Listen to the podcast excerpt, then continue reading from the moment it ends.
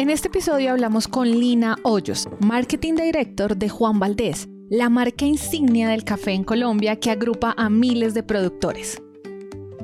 Juan Valdés tiene un recorrido de 21 años en el negocio de café y cuenta con más de 300 tiendas operando en Colombia y más de 100 a nivel mundial. Además, Lina tiene una experiencia de 17 años en el mundo de marketing, por lo que decidimos aprovechar al máximo su conocimiento preguntándole cuáles son los puntos claves para llevar una estrategia al siguiente nivel. También qué significa y para qué sirve la innovación colaborativa y varios tips de cómo liderar equipos de marketing de manera exitosa. Pero bueno, para no darles más spoilers, yo soy Dani y esto es un nuevo episodio de CMO Latam.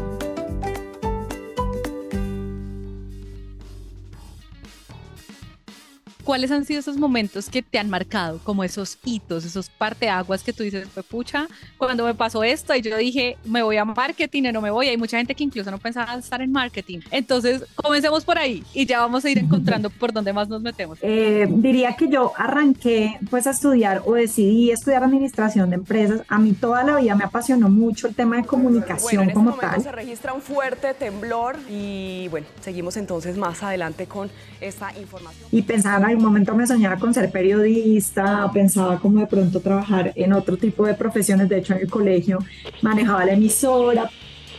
por eso creo que me encanta pronto el formato. o sea, amante del audio desde siempre. Eh, porque me parecía como una cosa muy chévere, pero cuando ya tuve que decidir pues como la carrera, digamos que por cosas de la vida, de mi infancia y todo, pues dije, no, yo necesito una carrera que me dé como un campo profesional importante y como maniobra, ¿no? Como que no quería como encasillarme en un solo rol, pero fue chistoso porque empecé a estudiar administración de empresas que es súper amplio, pero desde siempre me conecté un montón con marketing me gustan los números, pero mi gran gusto siempre estuvo alrededor de la estrategia, la comunicación, de las marcas, de las eh, clases que tenían que ver con emprendimiento. Y bueno, ahí como que empecé, pero diría que llegué al marketing en realidad porque mi hermano eh, mayor, que me lleva como 15 años, trabajaba en ese momento cuando yo ya estaba en la universidad, le estaba trabajando en Nielsen, que es una empresa de investigación de mercados, y manejaba mucho las marcas de consumo masivo, gigante. Entonces él trabajaba como con esas cuentas, haciendo toda la investigación y me contaba las historias y yo como que decía, no, que su sueño. Para mí el consumo masivo era como wow en ese momento y entonces como que me ha pasado en la vida, creo mucho como en ese poder de cuando uno de verdad quiere algo con el corazón, lo logra como materializar y me pasó que se dieron las cosas y terminé haciendo mi práctica eh, de la universidad en Unilever, en consumo masivo, en trade marketing y bueno, por ahí arranqué y arrancó todo mi proceso pues en consumo masivo y ahí me fui pues enrutando a la carrera de marketing. Ahí empecé y ahí duré ocho años y medio y comenzó toda mi trayectoria por el mundo del mercado hace 17, casi 18 años. Tengo una pregunta porque tú tienes la historia que hasta el momento se ve como la historia perfecta y soñada, la historia que todos queremos. O sea, me encanta esto y logro entrar a esto. Entonces, ¿qué es eso como que, que hizo que tú dijeras, como me lo imaginaba era o incluso mejor como para decir, acá me quedo y yo quiero seguir construyendo carrera en esto? Yo realmente es que incluso arranqué por trade marketing, ni siquiera por mercadeo propiamente, y a mí me encanta la acción. A mí me encanta la adrenalina de la ejecución, del hacer, del hacer cosas. Entonces para mí fue como enfrentarme a un mundo de muchos desafíos, de estar en la jugada, empezar a, moverme en la práctica, entonces a mí se me, como que se me dio muy bien llegar ahí. Entonces al principio como que eh, ese choque cultural, como de decir, uno se imagina que trabajas una cosa y llegas y te encuentras con un montón de cosas, pero yo me fui moviendo y como adaptando. Y creo que una de las cosas que a mí me, me conectó mucho era como ver la cantidad de posibilidades que una compañía como Unilever se podían crear eh, de carrera, entonces a mí me motivaba mucho como bueno, listo, llegó el practicante, pero yo me quiero quedar. Entonces me motivaba el reto de poder seguir una carrera ahí eh, y me conecté mucho con eso. Realmente me gustó, empaté, eh, me gustó trabajar con la gente, entonces desde siempre como que se me facilitó el tema como de trabajar con los equipos de diferentes categorías y marcas y bueno, ahí se me fueron como literal como dando las cosas y, y, me gustó tanto pues que duré ocho años y medio. Realmente creo que tuve la suerte de encontrarme con algo que me apasionaba, que me gustaba, que me motivaba. A mí me apasiona el marketing, es como que le pegué desde siempre al tema y es algo que, que hoy me sigue como vibrando eh, todo porque a mí de verdad que cada cosa que hago, lo, lo que más me gusta del marketing es que un día no es igual a otro, todos los días son diferentes entonces creo que eso, sí, eso me anima un montón, me motiva mucho eso.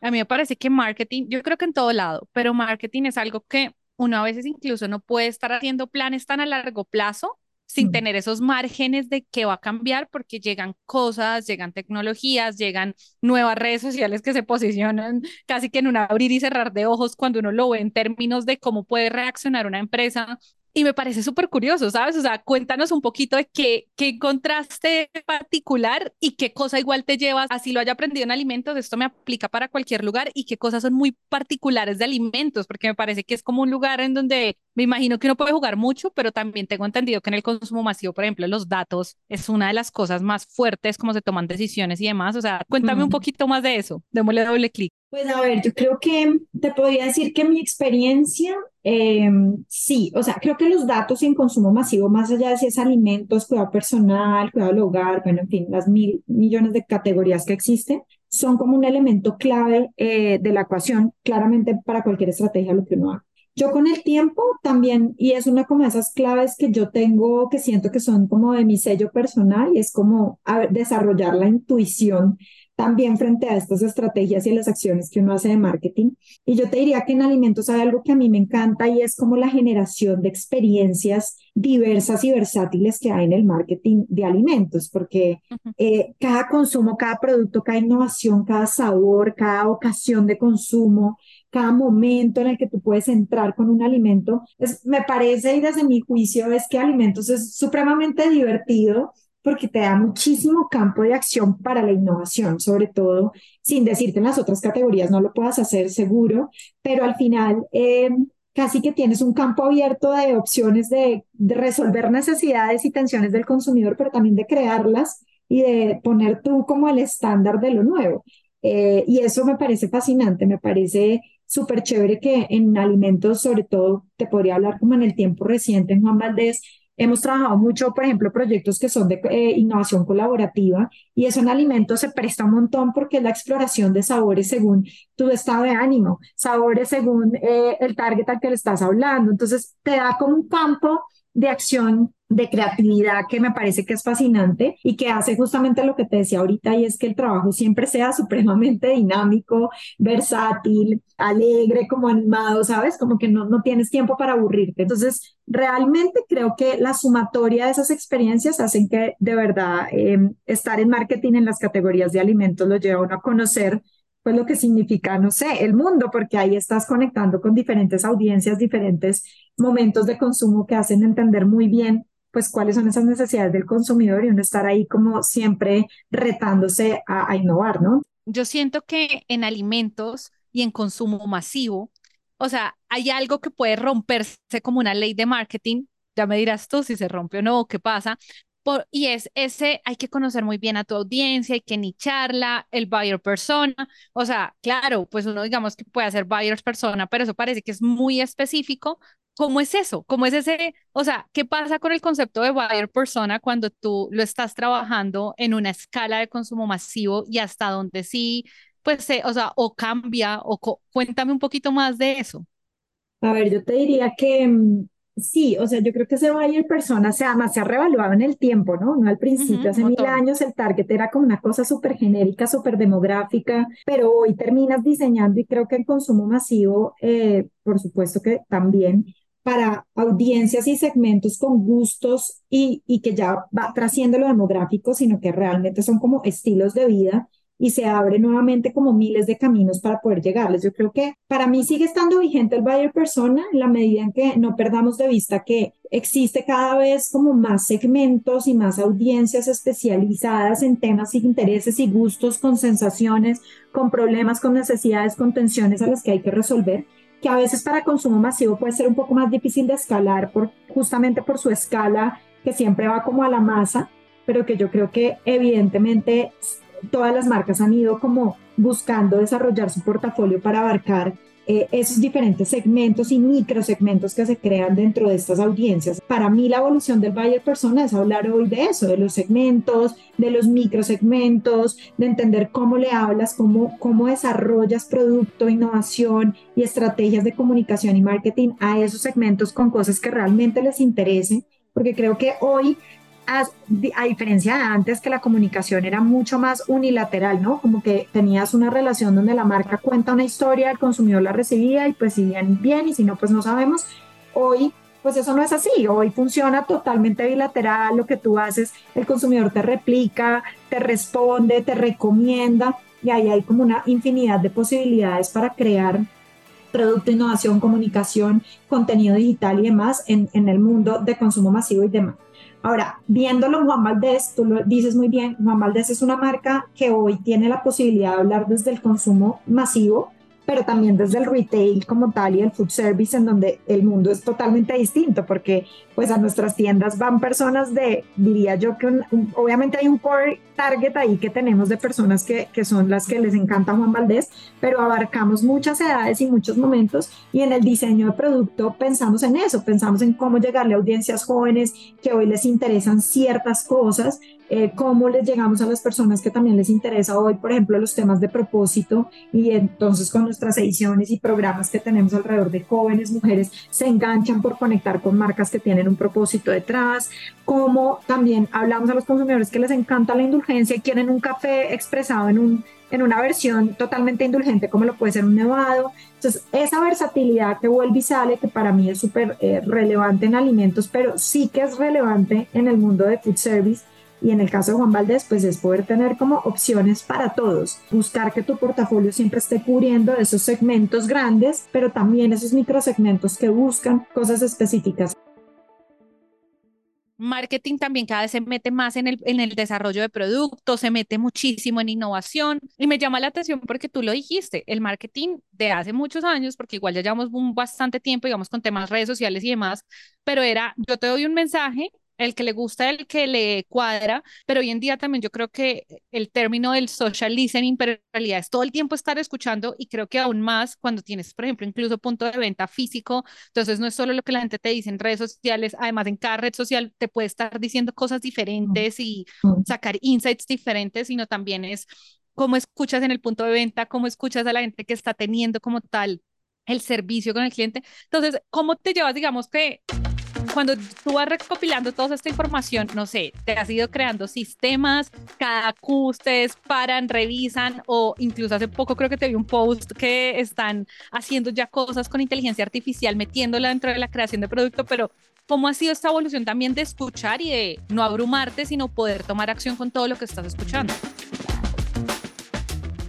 Sí, yo te diría que ahí hay como una mezcla de todo. Yo, yo siento que uno tiene que tener en marketing, y esto hablo de cualquier, digamos, tipo de negocio, no solo por la, digamos, omnicanalidad o multicanalidad de hoy de Juan Valdés, sino por la de cualquier negocio, es como el plan que te guía al norte, ¿no? A dónde quieres llegar, a dónde lo vas a, como de A a B, ¿no? Estoy aquí y quiero llegar a, a B, ¿qué quiero hacer y cuáles son como esos pasos que te van a construir el camino? Pero creo que en el marketing de hoy hay que dejar un espacio importante a la flexibilidad y como a este real time que se presenta en el momento con oportunidades que aparecen en el momento, que el mismo consumidor a veces te las da cuando lo escuchas, que de los equipos surge naturalmente cuando salen ideas y donde también más allá de la data y de lo que te digan los números y la venta, porque no todo es guiado por la venta o al menos así no lo veo yo, es decir, es un, es un objetivo importante, pero también muchas veces el poder explorar cosas nuevas hace eh, retador que tú como, eh, como liderando un equipo de marketing o estando dentro de un equipo de marketing, pues te retes a hacer cosas que es prueba y error y ver qué aprendes. Entonces, yo creo que la estrategia de marketing hoy tiene que tener mucho de ese conocimiento, entendimiento de tu mercado, tus números, tu negocio, tu contexto, mucho de esa escucha empática, por eso para mí la empatía en marketing es como esas habilidades que uno debería desarrollar para liderar y para crear estrategias de marketing, porque la empatía para mí se traduce sencillo en la capacidad de ponerte en los zapatos del otro, ¿no? Y, poder entender sus necesidades, de dónde te habla y qué es lo que realmente más allá de las palabras te está diciendo eh, que necesita. Y a partir de eso, pues toda la creatividad puesta para desarrollar propuestas, diseños y producto. Entonces, yo creo que la mezcla de esos números con la mezcla de esa creatividad y esa escucha eh, empática activa hay que combinarlo en un plan que evidentemente te lleva de A a B, como te digo, pero también con e, en ese plan para mí existe siempre un margen de flexibilidad, de oportunidades, real time, em, creatividad, ideas que salen y que obviamente no es hacer ideas por hacer ideas, que, se, que te construyan ese propósito que tiene la marca para llegar a su punto B, para llegar a su siguiente nivel, pero que te da el chance de que aparezcan cosas en la mesa eh, que son nuevas y que pues te permiten innovar. Tipo esto de la inteligencia artificial si te soy sincera, esto no es algo que planeamos el año pasado diciendo, en agosto vamos a tener un proyecto de inteligencia. No, no surge así. Cuéntame un poquito de eso, porque yo vi el post y dije, esto suena muy interesante y quiero si se puede, porque no sé hasta dónde nos puedas contar, pero quiero saber como un poco más de qué hay detrás de eso. No, detrás de esto es una conversación donde viene el reto, digamos, a nivel de, oigan, esto está súper fuerte, la conversación de inteligencia artificial, que tiene que ver con nosotros. Y cuando ya nos empezamos a hacer las preguntas, los equipos empiezan con la curiosidad de decir, pues saben qué, sentémonos y pongamos a diseñar producto a ver si esto es tan fácil y empezamos a explorar con las diferentes herramientas, empezamos a crear eh, como los prompts claros de qué queríamos con diseñar unas bebidas diferentes y oh sorpresa nos damos cuenta que la inteligencia artificial realmente nos sacó unos sabores que pues, no sabíamos que existían, o sea, no nos los hubiéramos imaginado nosotros meter un aguacate dentro ni una lavanda, de pronto en algún momento lo pensamos, pero suena un poquito raro. Luego testearlos, probarlos, hacer toda esta, digamos, como activación en tienda para que el consumidor supiera, pero además eligiera y pudiera probarla. Y pues obviamente éxito rotundo es que la gente de verdad se motiva eh, por querer probar cosas diferentes y nuevas. yo te diría, esto no nace de una planeación de hace un año, esto nace de una idea en un, en un taller de marketing de un día en donde hicimos como inspirémonos y cuando hablamos de inteligencia artificial, los equipos se fueron, hicieron esto y entonces traen la idea y a mí me encanta y decimos, listo, hagámosla, entonces la presentamos a mi jefe, se la presentamos a la, a la operación, la operación dijo, listo, pongamos esta tienda y fue como todo el mundo en un diría yo, en un grupo ágil de, oiga, hagámoslo y hagámoslo rápido para poder probar y entender esto qué impacto puede tener y capitalizar aprendizajes. Entonces es como esa innovación que estás como probando y aprendiendo. No pretendemos vender millones ese día, pero ya a partir de ese día, con esa activación, lo que hicimos fue entender, bueno, esto cómo, cómo se podría vivir en una tienda eh, y seguramente luego escalar en muchas de nuestras tiendas. No es esperar a tener la idea perfecta, testeada, con una cantidad de estándares complejos, sino es probarlo en real time, aprender y tener esa capacidad de adaptarte a esas tendencias y a esas nuevas conversaciones y narrativas que se estén dando en el mercado me encanta porque eso no suele ser un mindset de una empresa. O sea, yo creo que cualquier persona que nos esté escuchando sabe quién es Juan Valdés. Hola, Juan Valdés. Buenos días. Buenos días. Disfrute un buen café. Gracias. ¿Saben qué marca estamos hablando? O sea, ¿saben qué? Y me encanta que lo digas porque parece que estos son como características que solo son posibles en empresas pequeñas, solo son posibles en startups, solo son posibles como en esos contextos y me parece en serio fascinante como tú dices, o sea, ¿por qué crees que se da? Porque es que me da mucha curiosidad, eso no es nada común, o sea, hay, no sé si es cultural de toda la empresa o hay algo en el ADN de marketing que ha sido moldeando para que sea más ágil el tema hacia probar algo así, hacia la prueba de error.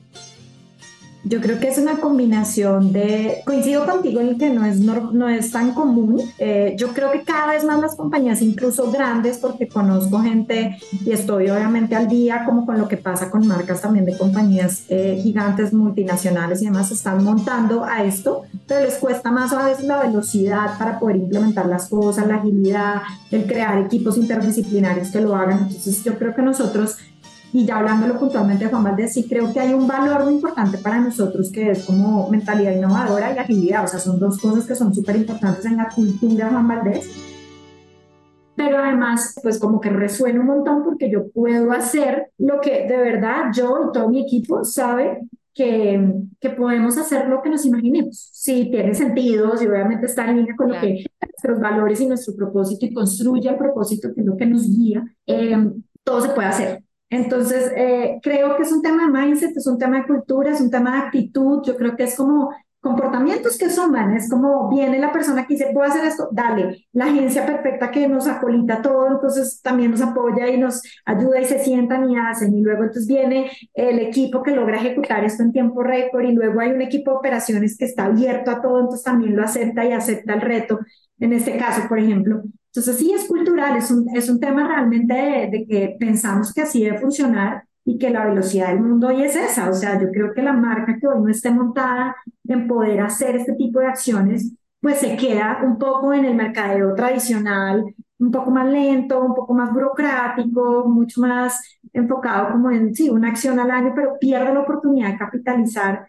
todo eso que pasa en el día a día, que es maravilloso eh, y que pues conecta con la cultura y con la gente. Tu trayectoria igual hace que ya llevas una parte importante liderando equipos. Y yo creo que liderar equipos de marketing seguro tiene esos aprendizajes detrás porque también es liderar equipos que pueden ser muy diversos desde sus profesiones, desde sus formas de pensar. Cuéntame un poco de cuáles son esas cosas que ya tú tienes como aprendizajes y que si mañana te fueras otra marca como líder, tú te llevas de aprendizajes de cosas que vale la pena hacer bien en, liderando y también de pronto errores que tú dices, esto yo de pronto cometí este error, pero ya hoy yo no haría esto, como lo que haces y lo que no haces, o aprendizajes, llamémoslo más bien así. Sí, eso es, eso es fascinante. A mí realmente, eh, aquí ya pasándonos a este tema de liderazgo, yo creo que es de las cosas que más me apasionan en la vida. Eh, tuve la oportunidad en algún momento de mi carrera de certificarme como coach, aquí datos curiosos, por historias pues personales, y, terminé haciendo este proceso de coaching y para mí fue un antes y un después en mi liderazgo,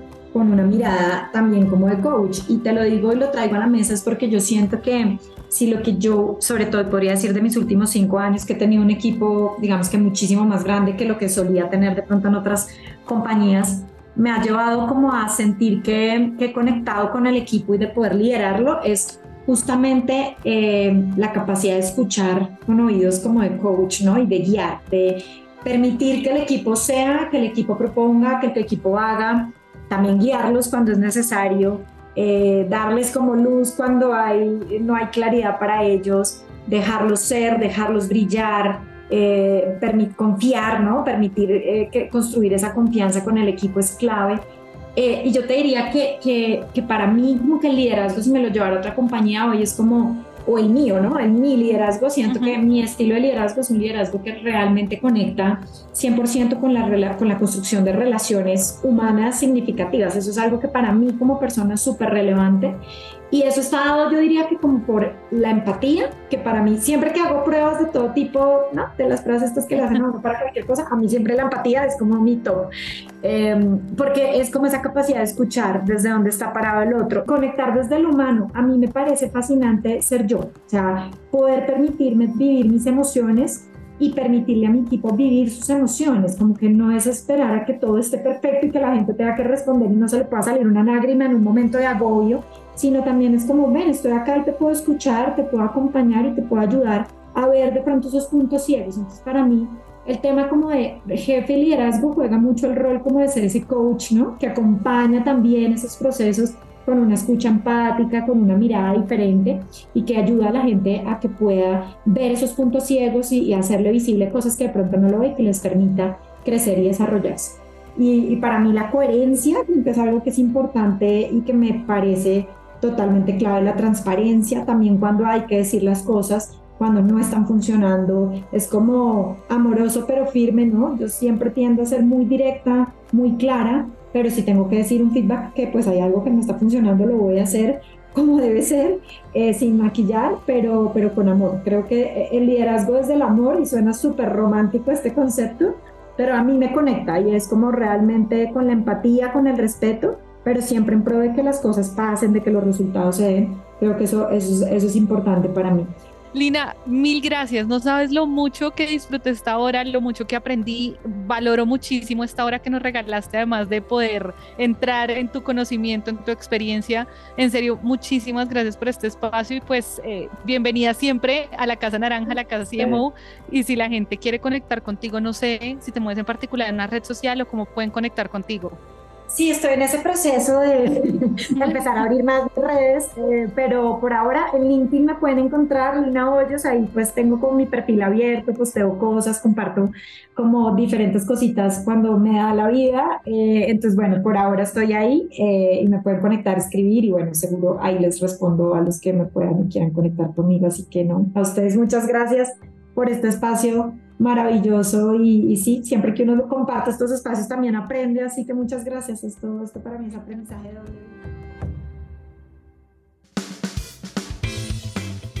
Queremos agradecerle a Lina por su tiempo y esto es todo por el episodio de hoy. Pero como siempre, no queremos que la conversación se quede hasta acá. Podemos continuarla en el LinkedIn de Santi, que lo encuentran como Santiago Cortés Calle, o conmigo, que me encuentran como Daniela Arias Daza. Y bueno, este episodio fue posible gracias al equipo de Naranja Media. La producción de este episodio estuvo a cargo de Juan Almanza, el booking por Catherine Sánchez y el diseño de sonido a cargo de Alejandro Rincón. Yo soy Dani, la negra, y nos vemos muy pronto.